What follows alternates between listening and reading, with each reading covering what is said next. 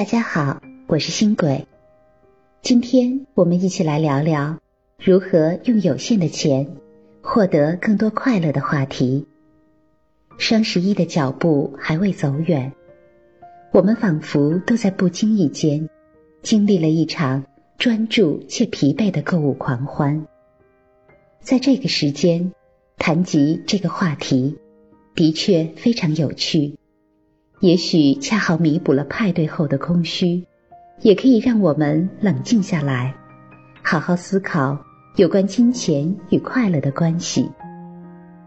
想想一周以前，小区里的电梯间、电视的开机画面、各种 App 的起始画面、地铁和公交站牌。双十一还没到，但是紧张中夹杂着兴奋的气氛。已经开始布满各个角落。放眼身边的朋友，好像个个也都摩拳擦掌，准备在双十一大战一番。这空前的热闹，大概也只有除夕夜可以比肩了。可是，你有没有想过，清空购物车是为了什么？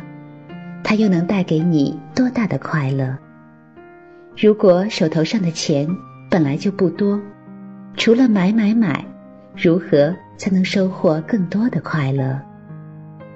你的疯狂购物，也许是在刷存在感。说到双十一，很多人都会想到，这也许是女性的专利，但事实上，有很多男性也加入了双十一的大军。我闺蜜的老公方先生。是一家外资企业的高管，平时很注重自己的形象。用闺蜜的话来说，就是任何时候出场都要是帅的。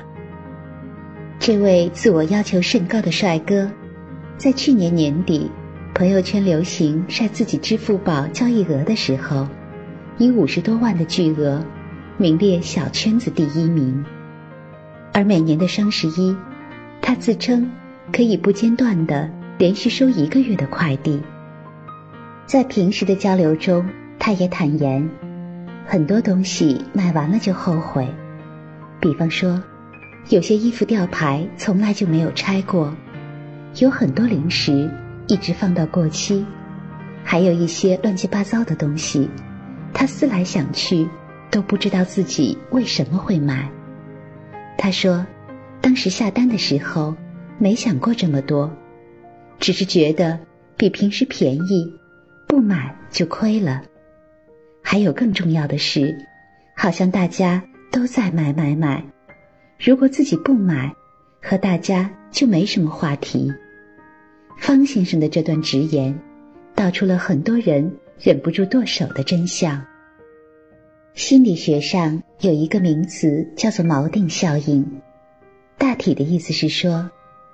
人们在做判断时，很容易受到第一个信息或者第一印象的支配，就像沉入海底的锚一样，把人们的思想固定在某处。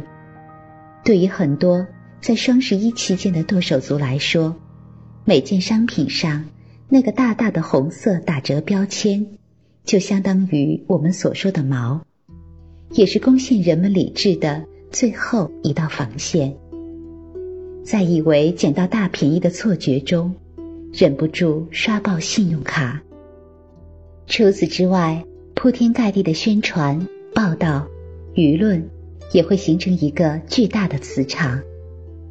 如果一个人内在的自我不够坚定，就会在这样的磁场中感受到莫名的人际压力和内在焦虑。为了不让自己感受太特立独行而带来的压力和焦虑，哪怕他最初没有购买的需求和意愿，最后也会让自我屈服于环境，通过买买买来刷自己的存在感。而疯狂清空购物车不一定让你真的快乐。双十一购物节经常也会被包装成。全民狂欢节，也有很多人确实把购物视为对自己辛苦一年的奖励，让自己通过购物的仪式感收获更多的快乐。可是，让我们安静下来，仔细的想一想，那些真正让你感到快乐的片段，通常都长成什么模样？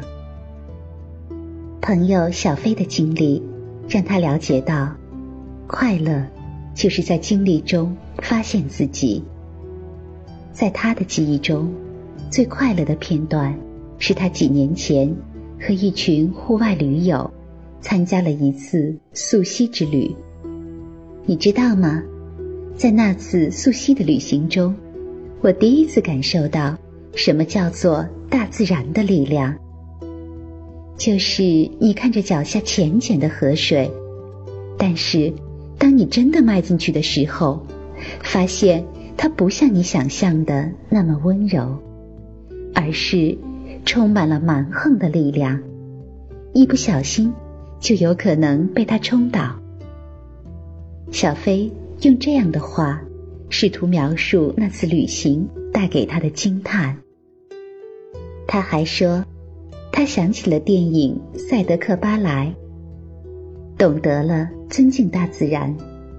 他也说，他从来不知道自己可以徒步超过三十公里，但那次经历让他发现了另外一个自己。钥匙认为，快乐是获得价值感。钥匙说，他最快乐的片段是去给那套二手房交首付的时候。当时内心还是挺激动的。怎么说呢？就是觉得自己一个人打拼了十来年，终于可以在一个陌生的大城市安家了，可以给自己爱的人一个归宿。还可以接自己的父母过来小住，嗯，就是有种成就感吧。钥匙努力回想着自己当初买他那套二手房时候的感受，他说自己在拿到购买合同的时候，莫名的感受到前所未有的价值感。云子说，快乐是跟喜欢的人在一起。他最快乐的时候，就是每个周末下班后，召集好朋友在他家聚会的场景。就是好朋友可以聚在一块儿，吐吐槽、聊聊八卦、互相调侃一下。云子说，在一次又一次的聚会中，他已经研究出了最适合聚会的菜谱，那就是用烤箱做 barbecue，省时省力。又广受欢迎。我询问到的最快乐的片段答案五花八门，但是没有谁说最快乐的时候就是双十一剁手的时候，也没有谁说最快乐的记忆是在香港打折的时候买到了一款限量版的包包。这是为什么呢？为什么我们卯足了劲儿？并且下了血本的买买买，无法成为回忆里印象最深刻的快乐片段。这是因为，我们确实可能通过买买买的仪式感，缓解了自己的压力和焦虑，从而体验到短暂的快乐。但是，它无法通过体验成为自我的一部分。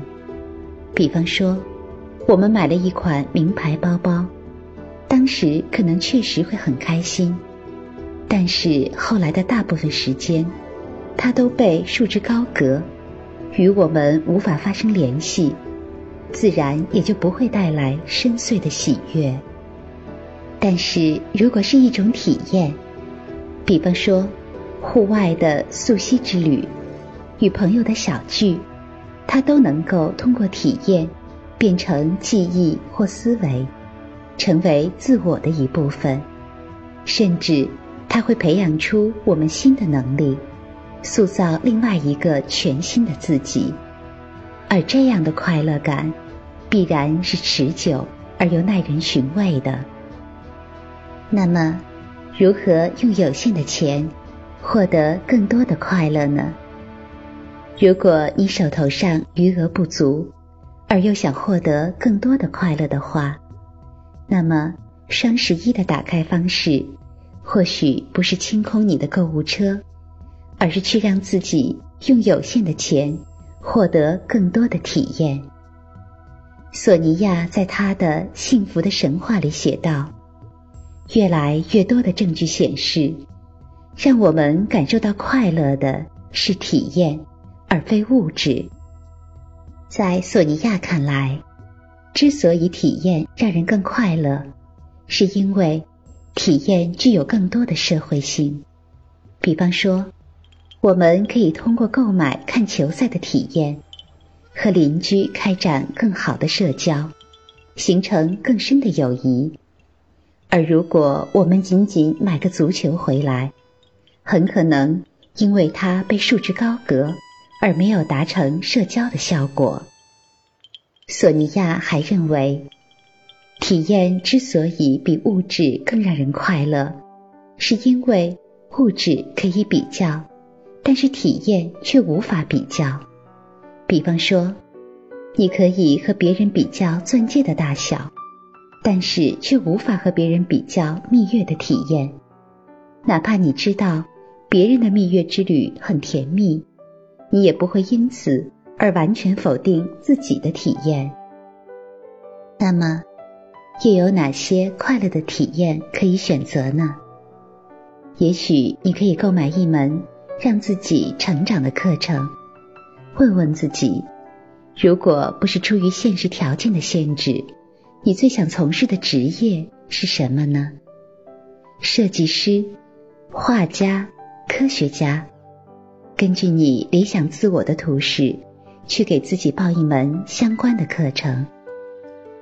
也许漂泊许久的你需要一张回家的车票。心理学研究证明，人与人的链接深度。会提升一个人的幸福感，而在众多的人际关系中，来自家庭的链接会给我们更多的快乐。如果你很久没有和家人聚会了，不妨趁着周末或者小假期，给自己买上一张回家的车票，让自己在家的港湾中去体会爱的流淌。也许一趟心动的旅行。可以洗去你心里的尘埃，还你轻松与自在。你的内心中有没有一个心之向往的地方？去希腊的圣托里尼岛看爱琴海的旖旎，去瑞典看北极光的壮丽。与其把钱零散的花在不必要的物品上，不如积少成多。去实现自己的梦幻之旅。当旅行的记忆在岁月中沉淀，它满含的快乐香气也会越来越浓。也许你亲近的人正需要一件爱的礼物。很多快乐是在关系中呈现的，所以无论是亲情、友情亦或爱情，都不要忘记用温暖去维护。当你在试图为自己买买买的时候，不妨想想你爱的人，会不会也需要一件礼物？礼物是爱的表达，它也会让我们体验到更多的快乐。所有能让你拓宽你是世界的体验，你都可以通过这些体验，去打开自己的认知，拓宽自己的世界。形成更新的自己，而这些变化所带来的快乐，必然是静谧而深远的。长久以来，一直在收听我们节目的朋友，新鬼在这里向你们道一声谢谢。现实生活中的新鬼是一个专注而有些倔强的创业者，恰巧我和合伙人占卜先生小新。维尼熊、李金珠共同创业的项目“体验吧”，正是一个为大家提供产品和服务的体验平台。在这里，你可以免费申请到各种产品，也可以阅览十万达人体验过的产品的真实口碑。让我们感受到快乐的是体验，而非物质。我们生而为人，无法完全摆脱物欲的世界，但是我们至少可以选择，选择体验鲜活的生命力，那超越物质更美妙的感受。愿你能够在铺天盖地的广告面前气定神闲，笃定的去追求更加久远的快乐。晚安。